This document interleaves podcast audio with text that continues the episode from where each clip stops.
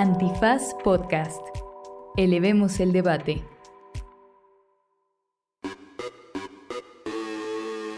Buenos días, buenas tardes, buenas noches, bonita madrugada o cualquiera que sea el proceso, método o encuesta que hayan ustedes decidido para escuchar este programa. Le entramos recio a quejarnos del calor. La calor. De la calor, a propósito de, Hicimos el análisis constitucional de la calor. de, una, pri- de una privación ilegal de la libertad de Ixchel a bordo de Viva Aerobús. y después desmenuzamos a profundidad las elecciones, no elecciones de Morena para precandidato o precandidata a la presidencia en 2024.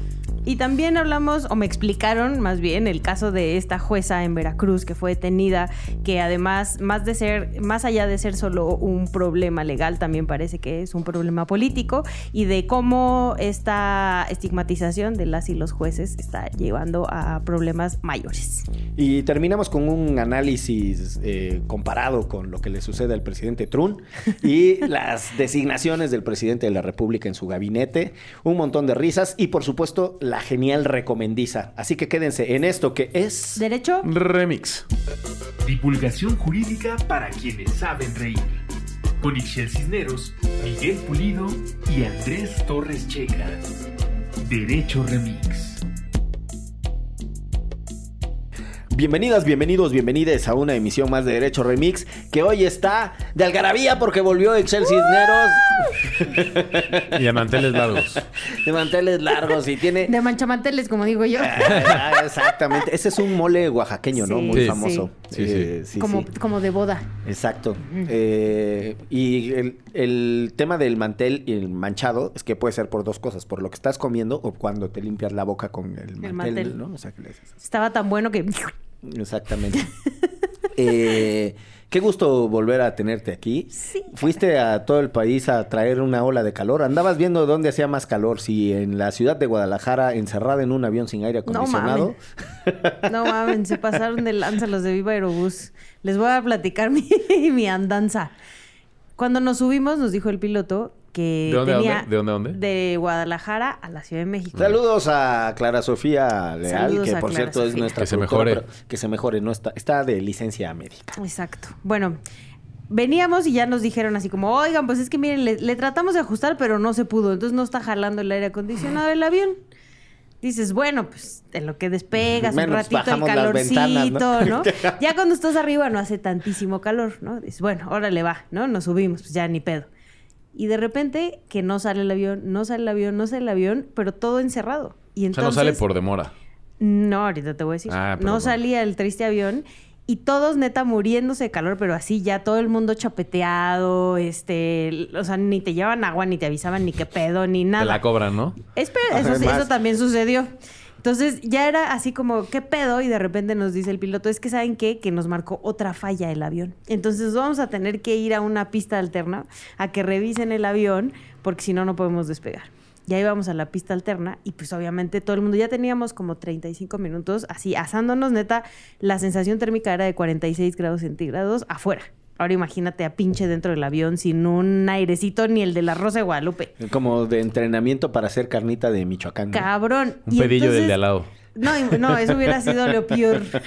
Y entonces lo que ya hicieron, porque todo el mundo está desesperado, fue abrir las puertas. Entonces estábamos en medio de la nada, así en una pista de todos eran chingados, y todas las puertas abiertas, un, y por lo menos entraba aire caliente, pero entraba aire. Circulaba así. Y entonces si no ibas y pedías agua, no te daban ni madres, pero te daban un vasito de agua por persona gratis. Si querías algo más, ya la botellita del agua, el, tu coquita, tu chelita, aquí está la terminal, perfectamente puede pagar. Y estuvimos dos horas y media ahí en el pinche calor ¿Dos en medio horas y de la nada. Sí, hasta que nos dijeron que sí podíamos volar. Volamos y cuando llegamos a la Ciudad de México me di cuenta, de por sí yo ya estaba muy emputada. Que le vuelo equivocado, ¿no? No, y peor que todavía iban a subir a más gente a ese mismo avión, aunque sabían que el aire acondicionado no sirve. Pero Entonces, ¿cómo? O sea, tú te bajaste, subía más gente porque el vuelo iba a otro lugar. Ajá, iba a otro lugar, pero ya sabían que el pinche avión traía esa falla desde un, incluso uno antes de donde nosotros nos subimos. Entonces ya saben que la gente se va a morir de calor, ya saben que va a haber pedo y les vale madre Les si vale. siguen subiendo a la gente. Entonces ya les dije, oigan, ¿dónde puedo poner una queja? Uy, no, por la app. este, solamente y me meto a la app y no puedes poner queja No hay en la manera. app, no. Entonces solo me, que, me quedó quejarme en el IF, en el IFE, en Twitter. Como Andrés Manuel y sus amigos fui a dormir afuera del IFE para que le quitaran su credencial de lector a Viva Aerobús. Exacto. Oye, pero eh, es, es muy poca conocida la regulación de la aeronáutica civil en este país.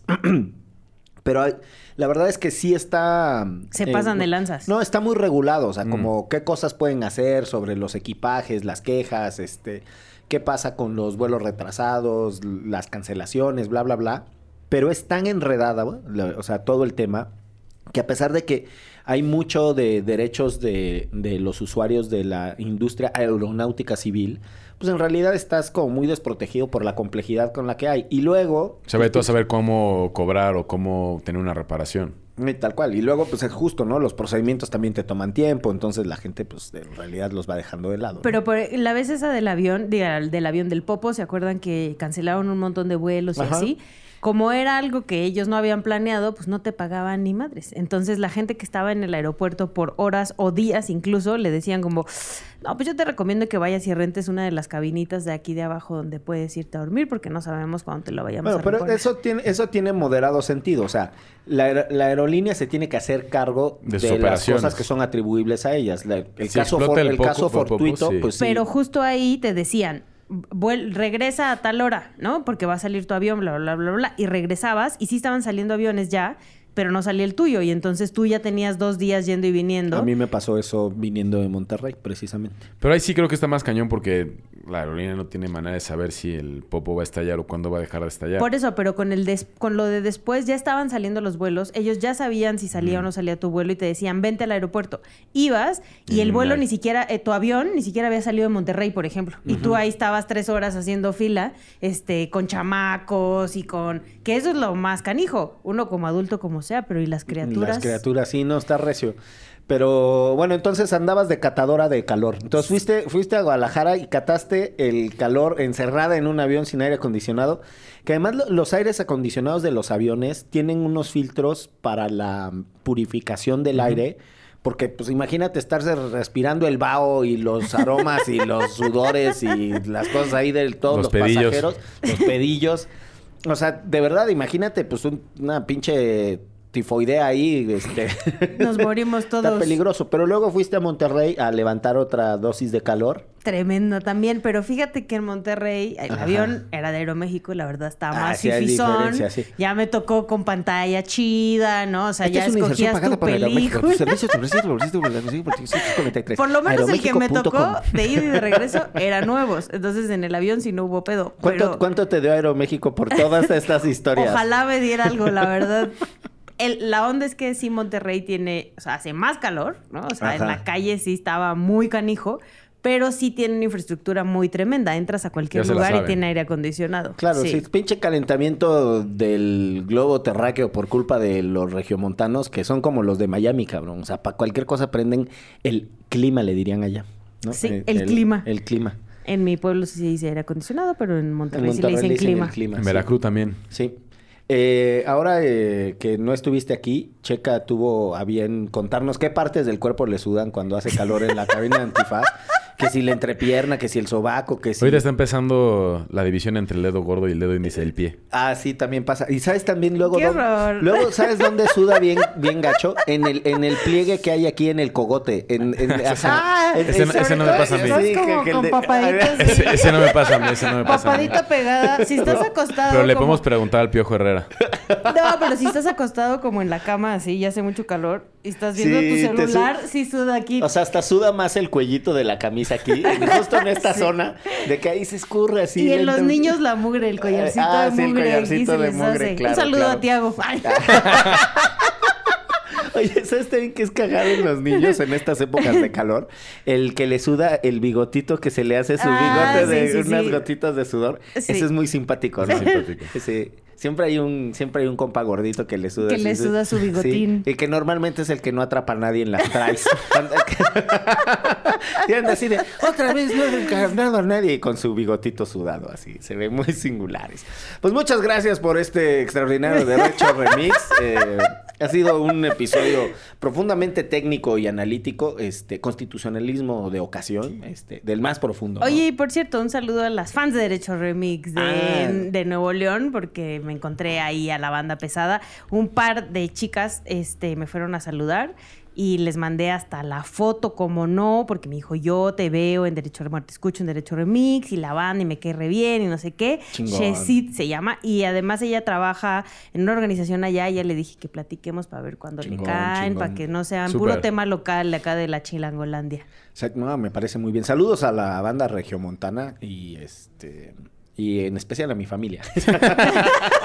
Saludo a mi hermano que allá vive. Nadie vive mi hermana, mi hermana. Mi hermano es el que vive en el puerto. Pero bueno, eh, tenemos aquí una cosa que asemeja a ser una escaleta, porque como la producción está indispuesta en términos de salud, Salud. este, pues que, que el proceso de Morena, dicen. ¿Qué es Que es que- madre? no, pero que además que no es proceso, porque eso es ilegal en estas fechas. Sí, Entonces no es proceso de precandidatos y precandidatas. Solo son quienes van a continuar con el futuro cuatroteísta de este lindo país llamado México. Sí, está. Yo creo que ese es el primer punto. Mm. Es súper interesante. Alguna vez lo dijo aquí Pamela San Martín en, en un episodio que grabó. Una Uno de mis favoritos. Una ex consejera del INE. Y Checa ha insistido mucho en que justo es de son sus episodios favoritos. Y justo lo que nos decía Pam era. Es cabrón el sistema electoral porque está basado en la desconfianza y en el rompimiento de las reglas de manera consuetudinaria y Justo. sistemática de los participantes, ¿no? O sea, está cabrón. Ahí se aplica este bonito refrán de echa la regla, echa la trampa, ¿no? O sea, apenas hacen una regla, inmediatamente están implementando la trampa. Y la primera es esta, ¿no? Lo que dice Ixchel. Formalmente, en las reformas electorales de este país, quien más ha presionado por ellas ha sido Andrés Manuel López Obrador. Porque decía que le habían jugado chueco, Exacto. justo. Y como él tenía el trauma de que en 2006 se habían movilizado recursos desde el gobierno federal, pri- principalmente Fox, que permanentemente decía que el país no se merecía un populista y que no se merecía un populista, etcétera, etcétera. Y la campaña del desafuero y Ajá, tal. la campaña del desafuero, pero después en 2012 la competencia muy desigual, el tiempo tan Lo de largo de, campaña, que, ¿no? Y entonces lo de Monex, los recursos, bla, bla, bla. Y la boda de Peña. Y terminamos teniendo campañas muy cortitas, por presión de ellos, ultra reguladas y con un chingo de restricciones de opinión del- desde el servicio público y desde el gobierno. Y ahora lo que vivimos es que precisamente ellos son los que están haciendo la chapuza o están haciendo la trampa. ¿Qué otra palabra hay para chapuza? Están haciendo... Chingadera. La chingadera. El mapacheo. el mapacheo, exactamente. O sea, porque lo que dice la ley es que las precampañas inician hasta noviembre Exacto. y no pueden durar más de 60 días. Entonces, en teoría, como que entre noviembre y diciembre los partidos políticos tienen las precampañas para elegir a quiénes serían las y los candidatos para arrancar campañas en el primer semestre del año electoral. Simón Ujú. Tazores Vaquero. Pero lo que hizo, lo que hizo Morena fue, como tienen todo este desmadre de que hay mucha gente que quiere ser el, el heredero, heredera de Andrés Manuel Sí, López sí. Obrador, entre ellos Claudia Sheinbaum, Marcelo Ebrard, Fernández Noroña, Ricardo Monreal, Adán Augusto Adán López. Augusto, Manuel Velasco y no sé si por ahí son esas seis o me falta uno. Ah, Bueno, y J. Jade Cole. Ah, después. J. Cole. J. Cole. Entonces lo que hicieron fue primero ponerse de acuerdo de cuáles iban a ser el calendario. Ajá. Y dentro de ese calendario también establecieron que quienes compitieran para ser el, el candidato o candidata tenían que renunciar a su cargo. Sí. Entonces tenían de la semana del 12 de junio al 16 de junio para renunciar. Ujú. Sin chola. Todas estas personas renunciaron. Lo que hace que hoy lunes, que estamos eh, grabando este episodio, lunes 19 de junio, inicia formalmente el periodo de, no se llama campañas, Porque no Porque son puede- precandidatos. porque no se puede. pero exacto. de recorridos por el país en, mit- en mítines con personas que tienen playeras con tu nombre y banderitas. este, y eslogan, y eslogan Y te que dicen. "Vota pres- por mí". Dice, no puedes decir que votan. Esa es también otra regla que tienen. Tienen que dar a conocer sus propuestas. Ajá. Ajá. Y esto acaba el 27 de agosto. Luego el 28 de agosto, el 28 y el 3 de septiembre, Es se hace encuesta. el tema... Es como una encuesta elección. Porque va a haber Pero una... son cinco encuestas. Sí, o sea, cada, candi- cada precandidato o candidata puede elegir como con qué encuesta se siente. A dos encuestadoras. Ajá, a dos. Y luego en una tómbola se eligen a cuatro. La Ajá. vida es una tómbola, toto. Y luego la otra es una Saludos a. Johnny Laboriel.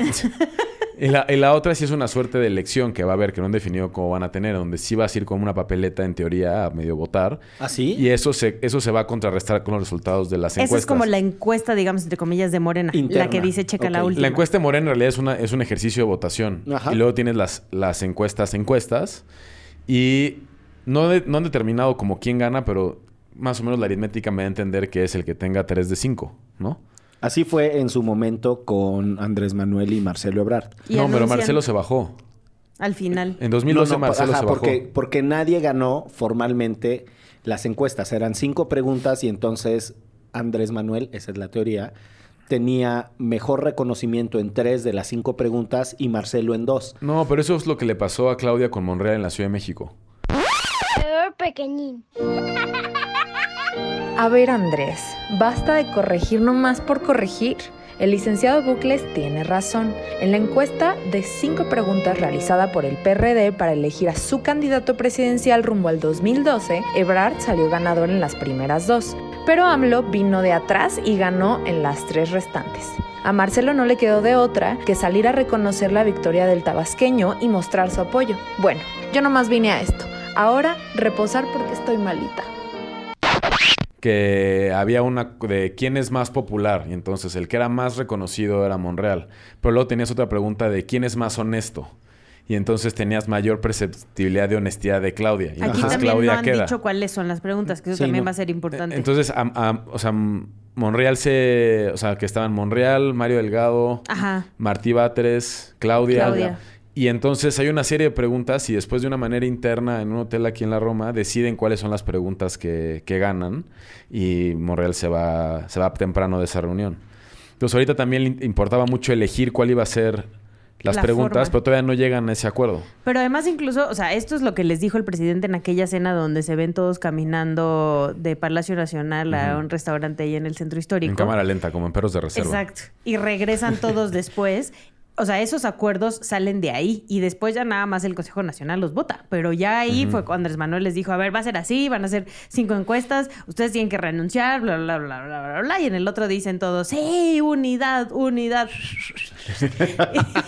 Pero hay, hay un, hay, un, hay un gran pedo porque... Pero, pero después, espera, antes de esto, sale el, sí, unidad, unidad, y sale el video este donde Claudia Sheinbaum se le está haciendo de pedo a Durazo. A tu ¿Por qué? paisano. Porque les llegaron acá los acarreados Porque y le que habían llevaron- quedado que sin acarreados.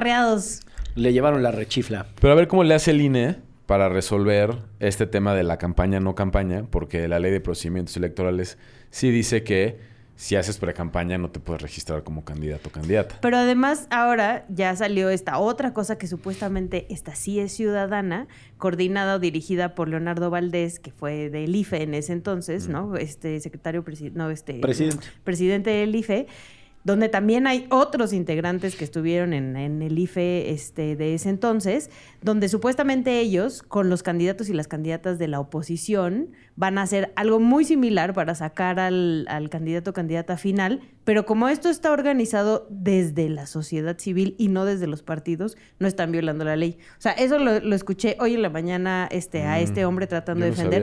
Y están tratando de hacer exactamente lo mismo, pero como no lo está coordinando Morena y no le están dando dinero de Morena, su- bueno, de ningún partido político, lo que están diciendo con este ejercicio desde, desde la oposición es que esta es los ciudadanos. Estamos organizando quién va a ser nuestro candidato del- o candidata de la oposición, pero no estamos violando la ley porque nosotros somos este, ciudadanos y ciudadanas. Lo mismito podría decir Morena.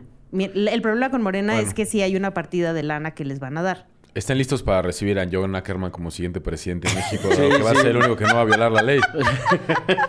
o sea, No, no, sí. Es que, a ver, hay dos cosas con el tema de la travesura que está tratando de hacer Morena eh, y el, el fraude a la, a la ley que se le conoce. De hecho, creo que así tituló Lorenzo su columna eh, En, ¿En dónde está escribiendo Lorenzo? ¿En el Latinus. Universal? En Lati- no, en Latinus hace un... com- Ahí es su columna. Tiene una videocolumna ahí, ¿no? O No, porque yo vi circulando por ahí en redes Que por una cierto, a los columna de Latinus, Lorenzo. otro acuerdo es que no les van a dar entrevista a las corcholatas de Morena. Ni a Ni a. Latinus Ni ni a Reforma. Bueno, eso medio... Todavía no, se- no dicen cuáles, pero es lo que No, no, avanzó no. ya. Al principio habían dicho que a los medios conservadores Y de la y oligarquía. ajá, y que no estaban a favor de la 4T, o bueno, que golpeaban a la 4T, pero ya después dijo el presidente como, les vamos a dar chance, pero a los que sí de plano no, ni a Latinos ni a Reforma. Pero esa Ah, lista- tenemos oportunidad de invitarlos a Derecho. Exacto, que vengan aquí. No, pero es- esa, esa lista ya la formalizó Citlali No, Hernández. solo lo dijo el presidente Ah, en ya. la mañanera. Bueno, que es lo mismo casi. Exacto. Eh, para todo fin práctico. No, pero bueno, volviendo al punto, eh, lo- la travesura que están tratando de hacer. Es decir, en realidad esta es una consideración interna de cómo nos estamos organizando como partido.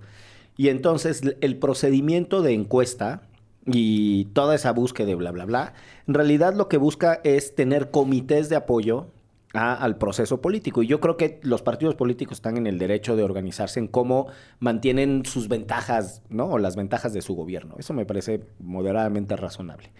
Lo que sucede es que en todos los estados en donde se utilizó este método de ir a encontrar un comité estatal de defensa de la cuarta transformación y para escoger quién es ese coordinador de ese comité de defensa de la cuarta transformación, coincidentemente casi siempre antes de periodos electorales, eh, se utilizó el método de encuesta.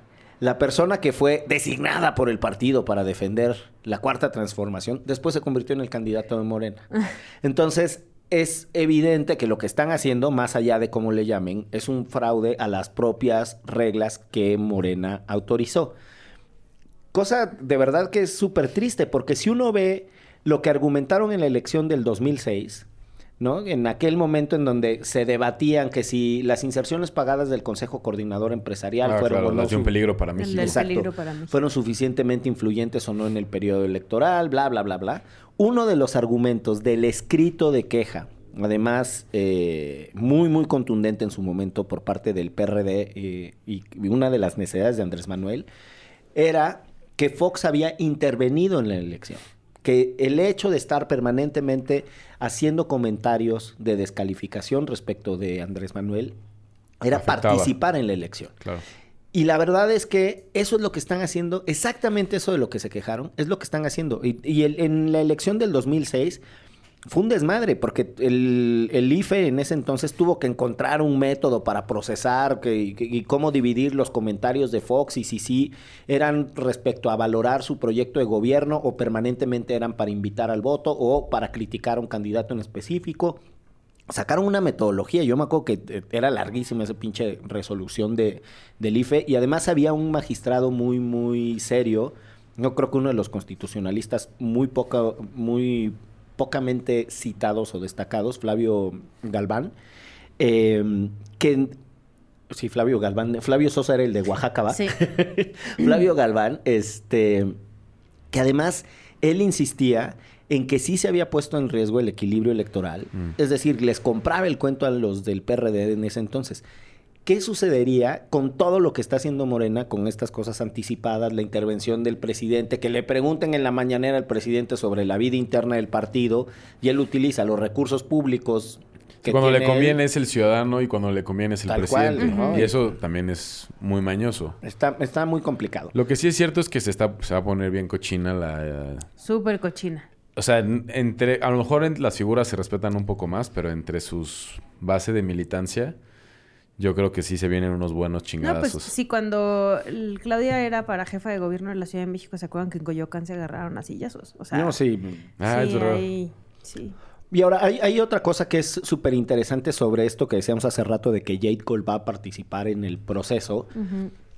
Es, su- es ¿dónde, dónde sí y dónde no. Es una cosa que tiene que determinar el partido y en su momento a lo mejor incluso el Tribunal Electoral.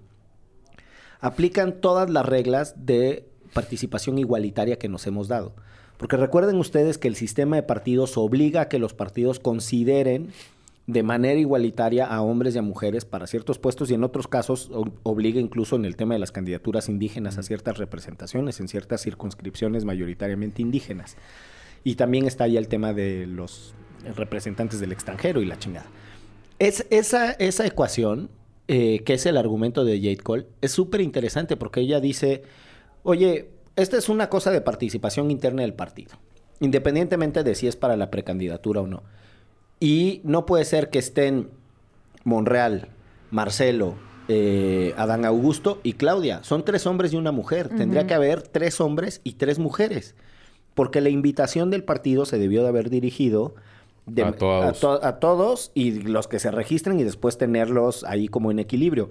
Pero Mario Delgado ya dijo que ni madre, que los invitados de Morena son esos, más dos invitados adicionales de las fuerzas aliadas, que son Noroña y el. Niño Velasco, y que le hagan como quiera la Jade Cole. Y entonces sí va a ser súper interesante eh, en qué acaban resolviendo eso. Y la segunda cosa es la que acabas de decir, Checa, que para mí, o sea, si usted está buscando un argumento para no votar por Morena, no lo busque en la oposición, porque a la oposición bueno. se le llenó la cabeza de caca y el corazón de vómito. O sea, está muy perdida políticamente la oposición de este país. Encuentre los argumentos en los propios militantes de Morena. No, se viene, o sea, de verdad que se va a venir una cosa de similar a tribus del PRD Sí, en su tal cual. momento. Sí. Y a ver qué partido nace de ahí. Tribu suena muy feo, y, pero así se decía. Así, Así se decían, ellos. así se decían. decían ellos, sí. Yo lo cité. Era los amalios contra los chuchos, por Sí. ejemplo, ¿no? Que esa fue... Un saludo a la tribu Yaqui, porque esas tribus sí son chidas. Y a los de Y tribu les, política. está- les que- están quitando su mote y lo están haciendo culero. Sí, Es pero- discriminador. Sí, sí, sí. Bueno, pero se hacía referencia como a la dinámica tribal. Sí. Pero, por ejemplo, en la, en la elección del partido, cuando Andrés Manuel deja eh, la presidencia del partido, estoy casi seguro, para irse a la campaña de la Ciudad de México, ahí es en donde se dan Jesús Ortega con Amalia García. Y se queda el partido Amalia García. Y después, en 2005, cuando Andrés Manuel se va a la campaña la- a la presidencia. presidencial, ahí otra vez Jesús Ortega trata de quedarse el partido y en esa va en una campaña rarísima con Pablo Gómez y con no me acuerdo quién es. Y total que como pierde y tenía un bloque como súper interesante que todavía movía, agarran, o sea, para Andrés Manuel un poco como para afianzar que se les estaba grietando el tema de las tribus, le da la coordinación de campaña del 2006. O sea, Jesús Ortega, uno de los chuchos emblemáticos, fue el coordinador de campaña de Andrés Manuel. Más aliado que eso no se puede. O sea, andaban juntos, pero feo. Pero juntos, juntos. Y ni modo que Andrés Manuel no supiera la clase de personaje que es el pinche Chucho Ortega. Oigan, lo que sí me gustó fue el tuit de Claudia Ruiz Macié. ¿No lo, no lo leyeron? No, no, ya no que leo decía literatura de que, baja que calidad. coincidía, Yo solo coincidía leo cañitas y obras de alta, de alta, de alta gama. de alto nivel literario. Decía que coincidía con Sheinbaum que la presidencia en el 2024 iba a ser con una mujer, ¿no? O sea, que iba a ser una mujer quien estuviera en la presidencia del 2024. Josefina. Pero escribió, dijo, coincido también en que su nombre será Claudia. Lamento informarle que será Claudia, pero Ruiz Macié. Hashtag Claudia la Buena, hashtag lista para la presidencia. Claudia la Buena. Qué chafa. Está bien chafa, Claudia la Buena. Ay, Sí, mamacita. Bueno, vamos a hacer una pausa y seguimos con los temas de análisis en esto que es. Derecho, Remix. No se dice provincia, tercera temporada. Acciones locales por los derechos humanos en México, una colaboración de Antifaz y Acento. En esta tercera temporada recorreremos el país de la mano de Acento, Acción Local, para platicar con defensoras y defensores de derechos humanos que a través de sus experiencias nos permiten conocer problemáticas que afectan a todo México y las acciones que llevan a cabo para avanzar hacia la justicia social en sus comunidades y territorios.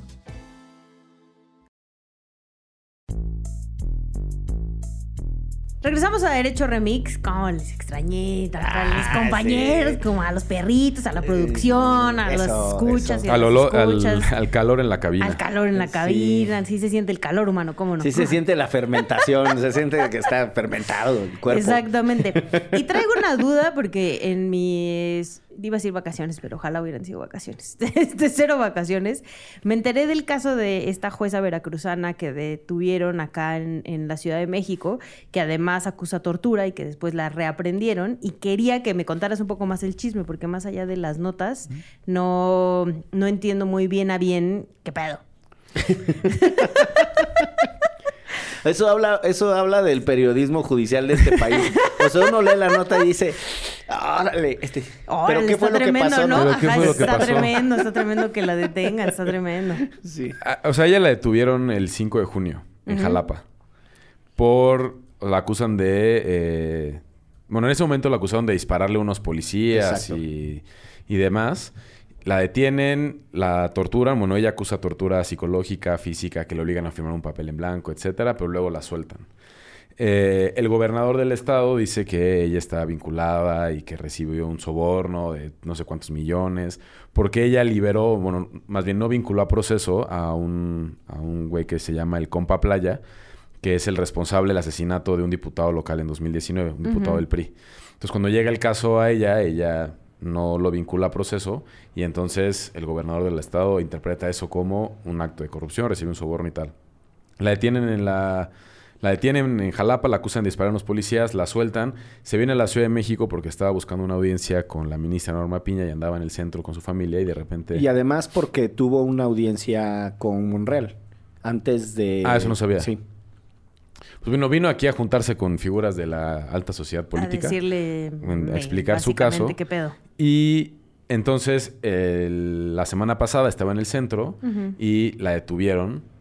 Que Estaba está, comprando piratería en la Plaza de la Y Computación. la detuvieron por estaba en eso. la, en la, en Friki en Plaza. Está en la Friki En la Plaza. Friki Plaza. Comprándose una pijama de Pikachu. Este, Y como no era original, la detuvieron. Exacto. No, la detuvieron y la llevaron a la Fiscalía de la Ciudad de México y estuvo incomunicada ahí. Luego la Fiscalía dijo que la Fiscalía no la detuvo, ¿no? Que llegaron una, llegó un coche y se la llevaron y la Fiscalía nada Ay, más le sí. avisó al coche, ¿no? O sea, como algo muy extraño. Pero sí estuvo detenida dentro de la Fiscalía, acusada ahora de tráfico de influencias. La regresaron a Veracruz y le dictaron prisión preventiva justificada.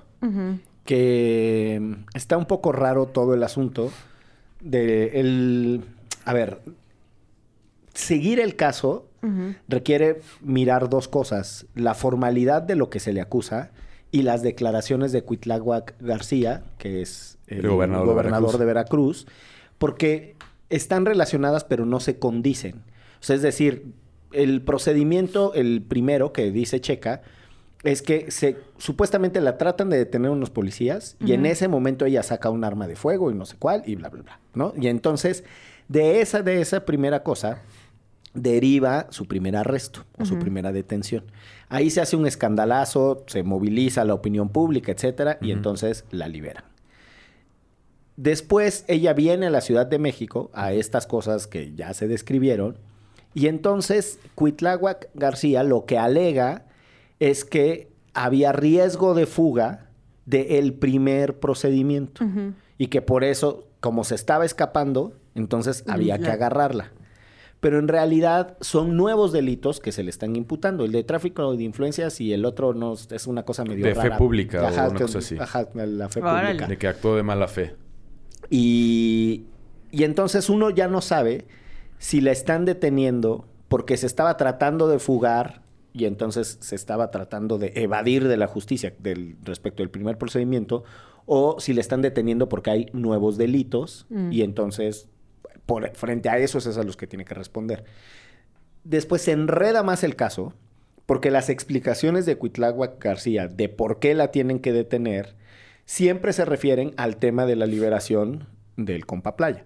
Y eso hace que todo sea todavía más confuso, porque uno no entiende cuáles son formalmente los procedimientos que se le están siguiendo, si es la confrontación que tiene con el gobernador del estado por cosas que él cree que actuó mal, O lo del delito. o, o los de otros, estos, otros delitos, etcétera. O sea, de verdad que, de verdad que no está tan sencillo seguir. Y finalmente una cosa técnica respecto a esta mm, vez que la detienen en la Ciudad de México, porque las personas eh, muy juiciosas, digo, yo vi por ahí eh, a Luis Eliud Tapia y a otras personas que en, en Twitter y en, en- en otros medios sociales estaban compartiendo información Blogspot. que re- exacto, este, que refieren que la mm, eh, que la detiene la Guardia Nacional. Mm. Y entonces uno ve los videos y nadie está uniformado de la Guardia Nacional. Bueno. Después hay gente que publica La incluso... detención aquí en la Ciudad de México. En la detención en la Ciudad de México. Hay gente que publica incluso que en el Registro Nacional de Personas Detenidas, que por cierto, para eso es, cuando tú ves la ficha que se genera, ahí dice que efectivamente la detuvo la Guardia Nacional. O sea, cuando dice qué autoridad la detuvo la Guardia Nacional. Pero después la ponen a disposición en una cosa que se le conoce como el plazo constitucional que tiene en su extensión máxima hasta 144 horas, ahí es en donde la ponen a disposición de la eh, Fiscalía, Antisecuestros. Ajá, en la, en la Ciudad de México para que... eso es muy común, o sea, técnicamente las fiscalías de los estados cooperan, entonces una coopera con la otra. Eso significa que está puesta a Cuando disposición cuando quieren, tal cual. De la de la Ciudad de México, pero por petición de la de Veracruz.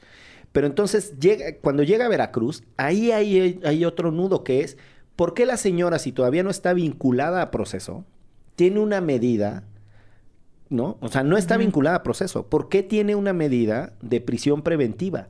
Sí es muy raro, y ahí salen otra vez las declaraciones del gobernador, muy frontales, muy en el tema de que, que es una jueza corrupta y que no sé cuál, en donde uno no entiende qué tiene que ver de lo que le está acusando el gobernador en redes con los procedimientos judiciales que Y Que además me imagino que el- el- la carpeta debe de estar impecable, la carpeta que amó- armó el Ministerio Público, ¿no? Y entonces, este, o sea, ¿qué es lo que normalmente argumentan los jueces, ¿no? O sea, y las juezas, no lo puedo este, meter a proceso, pues porque no me estás dando las pruebas necesarias. Mm. Si, si no, o sea, de ser así, tendría que estar impecable esa carpeta para que a ella la acusaran y, y tener además pruebas de que realmente en su banco hay así un pinche dineral que de repente le depositaron, ¿no?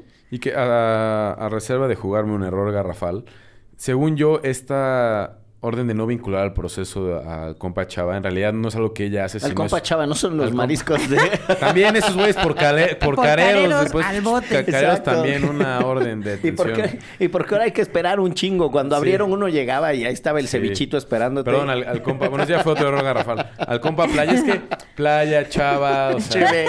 Cheve. Playa, Chava, cheve. Playa, según yo es una, es Sonora, una orden de una jueza federal que ella ejecuta como jueza local. Exacto. O sea, no es algo que ella, ella dijera, claro, es, mi, es mi compa y entonces lo dejo en libertad. Sino, pues es una orden de una jueza o un juez de, un- de orden federal que tienes que acatar sí o sí y contra quien se van es contra ella porque, bueno, ella es la que al final ordena esa no vinculación a proceso. Pero Ixchel le da al que a mí me parece el clavo de la discusión pública de estas cosas, que es... No entiendo. eh, no, no, no. eh, digo, además de no de entiendo, eso.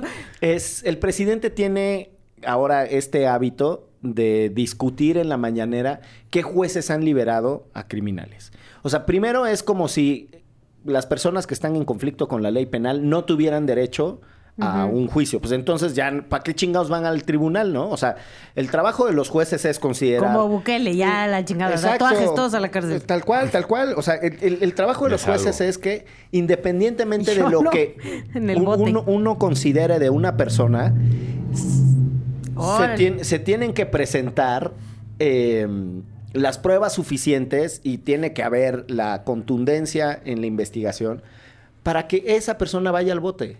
Porque si no, entonces, ¿cuál es el sentido de tener los procesos Claro. judiciales? O sea, pues ya los que Andrés Manuel cree, porque se lo dijo el ejército al oído, la chingada, que son criminales, pues ya. Entonces, ahorrémonos el dinero que nos cuesta el proceso judicial. O sea, es de verdad que en frontera con lo estúpido decir, es que este juez liberó. Pues el juez hizo su trabajo. Después podemos discutir si lo hizo de manera adecuada, inadecuada, etcétera, y tengamos un debate técnico sobre la chamba de los jueces. Nadie está diciendo que los jueces son Impolutos. impolutos, perfectos, Claro. no sé cuál. Y Pues- es verdad que hay unos jueces y jueces a los que les pagan y, o sea... Sí, les duele la muela y también necesitamos procesos judiciales con sí, que, que los investiguen y que esa es una chamba de la judicatura y sí necesitamos un debate, pero demuestren por qué chingados creen que el- los jueces están haciendo una cosa técnicamente impertinente.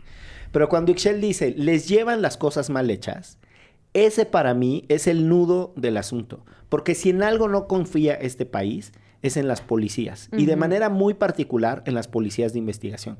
Cuando uno ve el trabajo de la policía de investigación, puta, tocan todas las pruebas, no, no respetan, ¿no? Este, la cadena de custodia de lo que están levantando. Llegan con una hojita así y ahí apuntan, este, ¿usted cómo se llama? ¿Y a qué vino? Y es, te lo juro No, que y de, ahí se van en chinga a otro caso y luego a otro caso. Entonces, y la capacidad otro. de la policía de investigación es fatal. Y después, la capacidad de acusación de los fiscales es absurda y es ridícula. Así como estamos discutiendo si las sentencias de lo- del Poder Judicial son adecuadas o no, o traicionan o no al pueblo, tendríamos que empezar a discutir qué chingados pasó con la policía y en dónde está la capacidad de los fiscales, porque su trabajo también es desastroso y están ultra coludidos. Y entonces, si uno no ve toda la cadena y nada más estamos debatiendo a lo tonto, que si hay jueces o no liberando, o no. liberando o no liberando personas, si eso es lo que estamos discutiendo, no estamos entendiendo en dónde está el problema. La- las fiscalías acusan por consigna y por disciplina frente al poder político. Son, es, es absurdo que quien esté haciendo la batalla contra la jueza sea el gobernador del estado. Chingada madre. Claro. Si la fiscalía Sí. es autónoma. O sea, Sí, sí, sí. eso te demuestra que está, o sea, están utilizando las instituciones con un propósito estrictamente político. Yo a la señora ni la conozco, Angélica Sánchez Hernández. Pero Yo- ¿cómo es de Veracruz? No, pues es ¿No chiquito, pero no todos? tanto. No, no, no. ¿No quemaron el viejo juntos un año Sí, nuevo? eh, fuimos a pedir rama una vez, Ah. este, ahí andábamos. ya llegó la rama, quítense el sombrero. Ándale, mira. ¿Eh? Porque en esta casa no dice nada la canción de la rama por lo demás. Y si ustedes no saben qué es la rama y están escuchando esto, hagan una investigación. Pero bueno, eh, el punto es que sí creo que el caso está poniendo el debate muy tenso sobre eh, la independencia judicial. A mí me parece que eh, ya la frontera del- de las acusaciones gratuitas, insisto, desde el, desde el poder político, nos están metiendo en una trampa de la que no veo cómo vamos a salir fácil. De acuerdo, compañero. Y pues así está cabrón. No, no. Compañero i- ministro. Imagina, imagínate que. mm, eh, digo, también pasa en Estados Unidos a propósito del caso de Donald Trump, diría el presidente eh, Andrés Manuel. Así, así le dice. sí, Donald Trump. Donald Trump. Eh, pues así, ¿Qué pasó, mi Donald? Así lo ha de que ¿Qué saludar. pasó, ¿no? mi Donny? Eh, que se compró un pleito gratuito al decir que lo estaban falsamente acusando los medios y que porque ya es todo es electoral y que uno tiene que ir a ver realmente de qué es lo que le está sucediendo. Que a Chuchita la bolsearon. Pues nada, porque al presidente de Estados Unidos, un gran jurado consideró, o sea, ya saben, lo hemos discutido aquí en otros episodios, que los fiscales le llevan primero un gran jurado, le presentan los casos y ese gran jurado dice, eh, se nos hace que sí. Siento que sí. Siento que sí, siento que sí hay condiciones, que sería la vinculación a proceso aquí. Y entonces le iniciaron el caso por las cajitas de, de papel reciclado que se llevó a su residencia de Mar a Lago. Siento que me andan sobrando estas cajitas. el, el- 80 cajas, más de 80 cajas, con documentos muy importantes. súper sensibles en una cosa muy, muy loca. Pero bueno, también le iniciaron ahí un procedimiento a, Donald Trump. También porque estaba el otro de Stormy Daniels. Exactamente. Así que ya tiene dos. Y. eh, y, que este, pues, y, perdón, y que este es por cargos federales. El de Stormy Daniels es local. Exacto. Y la en el, otro es en, el otro es en Nueva York. Eh, pero bueno, eh, último tema. Los jóvenes al poder. La licenciada abogada. Jimmy Lozano a la selección mexicana. ¿Ah, no? El Jimmy Lozano. Hecho en CU, además. Hecho en CU. Él es el de la playera, ¿no? Él es el Él es el- creador del hecho en CU. Él es el creador del hecho en CU. Gran- además, esa fue una gran generación con este. Fueron bicampeones. con Sí. Israel Castro y. Jugaban de chingada, pero fueron... Eran unos Estaban troncazos. con el, el Kikín. El Kikín. El Kikín y Joaquín Beltrán en la defensa. El amuletazo. El otro, o sea, el portero era el vejete este Bernal. que tenía como Bernal. 200 años. Sergio Bernal. Sergio, Sergio, Sergio Bernal. Empezaste a fumar mota inmediatamente. empezaste a cantar y así. Sí, sí, sí. Me No, sentí. eh, los jóvenes al poder, no solo porque ya corrieron a Diego Coca, que pobrecito. Qué barbaridad, Ni, ni- ¿no? ni el trabajo que perdió en Tigres, mano. Qué bueno que lo corrieron, la verdad. ¿Sí? Sí. Bueno, ok. Pero tampoco veo como mucho futuro. No, pero pues yo quería ver rodar cabezas. Pinche coraje que me dio la semana Sigue, pasada. sigue enojado por el Tata Martino y como es Sí, es del sí. mismo país, Sí, entonces tal cual. que se los lleven. Gasté tanto dinero en ir hasta allá, dijo al mundial, para que me dejaran Pero así. ese no era el punto, chingada. El punto de los jóvenes al poder es que la destacada licenciada en Derecho, Luisa María Alcalde Beltrán, eh, fue designada por el presidente de la República como la nueva secretaria de gobernación de este país en sustitución de Adán Augusto López. Eh, ¿Qué opinión les merece? Pues yo más bien estaba pensando en Encinas, la verdad. Más que en Luisa. Este, pues qué feo, ¿no? Qué feo que no te lo dejaran ni un ratito en la Secretaría de Gobernación completa. Fue, fue encargado de despacho menos tiempo que Coca, director técnico de la selección. Estuvo menos que estuvo menos tiempo que Coca en la en la titularidad Sí. prestada. Ahora, ya el mensaje era muy fuerte. En el momento en el que el presidente hace anuncios ya firmes de quiénes se van a quedar en la Secretaría de Relaciones Exteriores y dice que Encina se va a quedar como encargado de despacho, Ajá, no, ahí más. ya, Ya sabíamos que nada más era por un ratín. como dicen en, en el pueblo, ¿no? Este, no se lo mandó decir, se lo dijo, cabrón, ¿no? O sea, no vas a ser tú, cabrón, ¿no? Entonces ya, ya estaba muy cantado. Pero yo no Eh, sé si Encinas quisiera ser el, el secretario de Gobernación, ¿no? Sobre todo a un año de las elecciones va a ser una putiza ese trabajo, ¿no? O sea, porque, Yo por ejemplo... tampoco quisiera ser el subsecretario, o sea, la De subsecretaría que tiene de Ya, derechos pero bueno, humanos, inmigración y Sí. población y Sí, sí, sí. nada más le Pero falta bueno. asuntos religiosos, cabrón. Pero siento que ese sí es un trabajo que él ha querido tener. O sea, porque siento también había presentó su renuncia en una de las N mil crisis a las que se ha enfrentado. Pero, por ejemplo, cuando... O las veces que el presidente le ha dado la espalda. O las veces que el presidente le ha dado la espalda. Pero, por ejemplo, cuando Olga Sánchez Cordero deja la secretaría y traen a Dan Augusto, sí es con un mandato muy claro para poder operar la elección intermedia de 2021. Y que Luis Alcalde quede al frente de la secretaría un año de la elección y en plena elección no elección de candidato o candidata de Morena, yo sí siento que es como para cerrar filas ahí, pero no sé cómo lo lean ustedes. No, en todo caso me parece interesante el perfil. O sea, sí. Sí, es una que- mujer súper inteligente, sin duda. No, y tiene una preparación destacada y además, vamos, eh, si acudimos a la sociología de Pierre Bourdieu y de Teuner, eh, capital cultural tiene, pues, por su propia familia. Digo, ella tiene sus propios méritos, pero la madre es una destacada... eh, eh, una destacada política, este, Berta Luján, que además fundadora de Morena, muy, muy cercana a Andrés Manuel, y el papá es uno de los abogados laboralistas más destacados de este país por mucho, ¿no? Arturo Alcalde Justiniani. Eh, o sea, tiene también desde muy temprana edad acceso a mucho capital político, cultural, este, técnico. Creo que, creo que es interesante desde mi perspectiva también que alguien, no solo que es joven, sino que viene de una de las secretarías que más te confrontan con el poder económico en este Claro. país, que es la Secretaría del Trabajo. Mueve una cantidad Y- de recursos enormes. Sí, no, y además pues te están presionando ahí todo el tiempo y la atención, o sea, por un lado los sindicatos, por el otro lado los, los gran- empresarios. los grandes empresarios oligarcas, pues sí está, la verdad es que esa Sí se secretaría... aventó un buen tiro. Sí, no, no es cualquier cosa. Y creo que eh, esa capacidad que demostró es la que la trae aquí, me parece. Porque en gobernación, pues sí te tienes que aventar unos tiros sabrosos, cabrón, ¿no? O sea, el, el tiro que se aventó a Dan Augusto con Grupo México a propósito de la eh, ocupación por parte de, la, de Ah, las Fuerzas Armadas del corredor transísmico, Hace pues, dos semanas. de ese calibre son los Claro. conflictos, ¿no? Entonces, eh, se necesita mucha mano izquierda, mucha cintura política.